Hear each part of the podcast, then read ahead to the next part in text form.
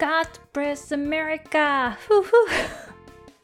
皆さんこんにちは。夏みかんです。今日もね、元気にトップガンの話していきたいと思います。昨日ね、ちょっと盛り上がりすぎてこのまま行ったら長くなりそうって思ったので、今日ね、改めましてトップガンとトップガンマーベリックのね、ちょっとした裏話的なものをご紹介したいと思います。これからね、この映画見に行く方も、これ聞いてから見に行くとますます楽しめるんじゃないかと思うので、ぜひぜひ聞いてから映画館に行ってみてほしいなと思います。まずこの、まあ、映画のすごいところなんですけど、まあ、パート1もパート2もね海軍のね全面協力のもとで作られた映画っていうのが、まあ、他にないぐらいすごいレアなんですよねまずもうその部分だけでもかなり見応えがありますなんですけど、まあ、話をね分かりやすくするために誇張されちゃってるというかまあ嘘っぽいとことかいうかまあ嘘もあるっていうとこですね。まあ、事実をこうねじ曲げてで面白さの方を追求したっていうのが、まあ、この「トップガン」と「トップガンマーヴェリック」まあ、この2つの映画ですね。でパート1ね36年前にまあ制作する時に海軍側と、まあ、制作側で、まあ、結構揉めに揉めたことがあったみたいで、ね、その中の、まあ、映画の中で語られている部分の、まあ、嘘の一つがですねまずは格納庫ね。あの戦闘機を格納する場所あるじゃないですか。あそこで、まあ、トップガンの授業が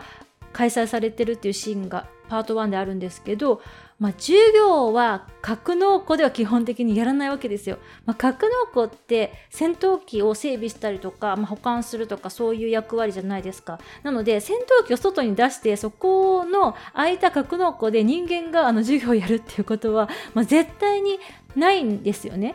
なんですけど制作側がもう絶対このシーンは必要だっていう風に海軍側をすごく説得したっていう経緯があるんですけどこれは何でかっていうとその制作側が言うことにはですね観客っていうのは、まあ、知能指数が低いからこれは戦闘機の映画なんだっていうのを定期的に思い出させてあげる必要があるっていう風に言うんですね。なのでいきなりこう普通の部屋というか教室みたいなところで授業をやっちゃうともう戦闘機の映画ってことが分かんなくなっちゃうからだからあえて格納庫内でこう黒板とか持ってきて授業をやってるっていうシーンを入れなきゃいけないんだっていうのをすごいね説得したらしいんですよ。でもう一つねすごく揉めた嘘2つ目がですねトップガンの、まあ、優秀な人最優秀賞みたいなのを受賞した人っていうのは縦にね名前が刻まれるっていうシーンがあるんですね。でそれをみんな目指せみたいな感じの演出なんですけどもこれはねめちゃくちゃ嘘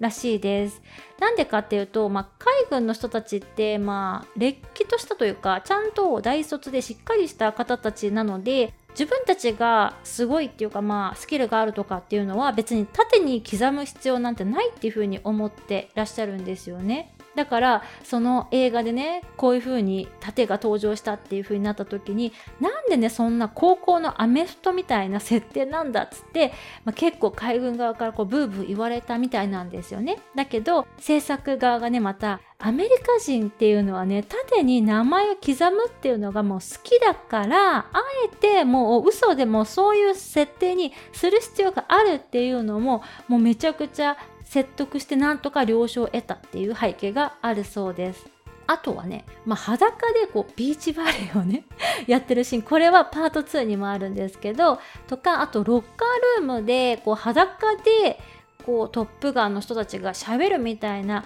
シーンをねこれはパート1にあるんですけどそういうのをなんで入れなきゃいけないんだみたいなのも結構揉めたらしいんですけど、まあ、制作側が、まあ、そういうのは国民というかアメリカ人が好きなんだからって言ってこうなんとかなんとか残したというかなんとかなんとか取り入れたシーンらしいんですよね。こう結構海軍側がしぶしぶ了承したという背景があるそうです。なのでこのくらい本格的にアメリカ人にとっての分かりやすさっていうものが重視されて作られたからあそこまでヒットしたっていうのが言える映画なんですよね。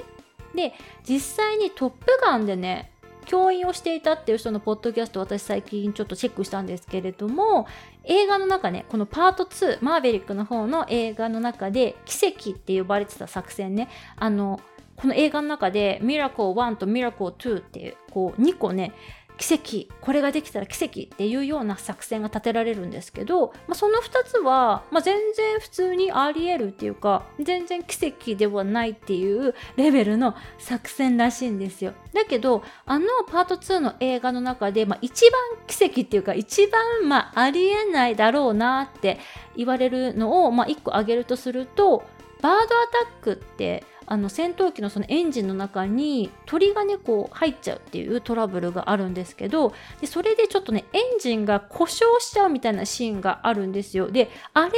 が一番ありえないそうです。実際に、まあ、鳥が入っちゃうってことは、まあまああるらしいんですけれども、あそこまでこう墜落するかもみたいな危機になることはないそうです。でもあとは別にあり得る設定とかみたいらしいので、ぜひぜひね、そのリアルな海軍の航空部隊のね、背景というかどんなことやってるんだろうみたいなところにね興味がある方もぜひぜひトップガンマーベリック劇場でね見ていただけるとすごく楽しんでいただけるんじゃないかなと思います。それではまた次のエピソードでお会いいたしましょう。バイ。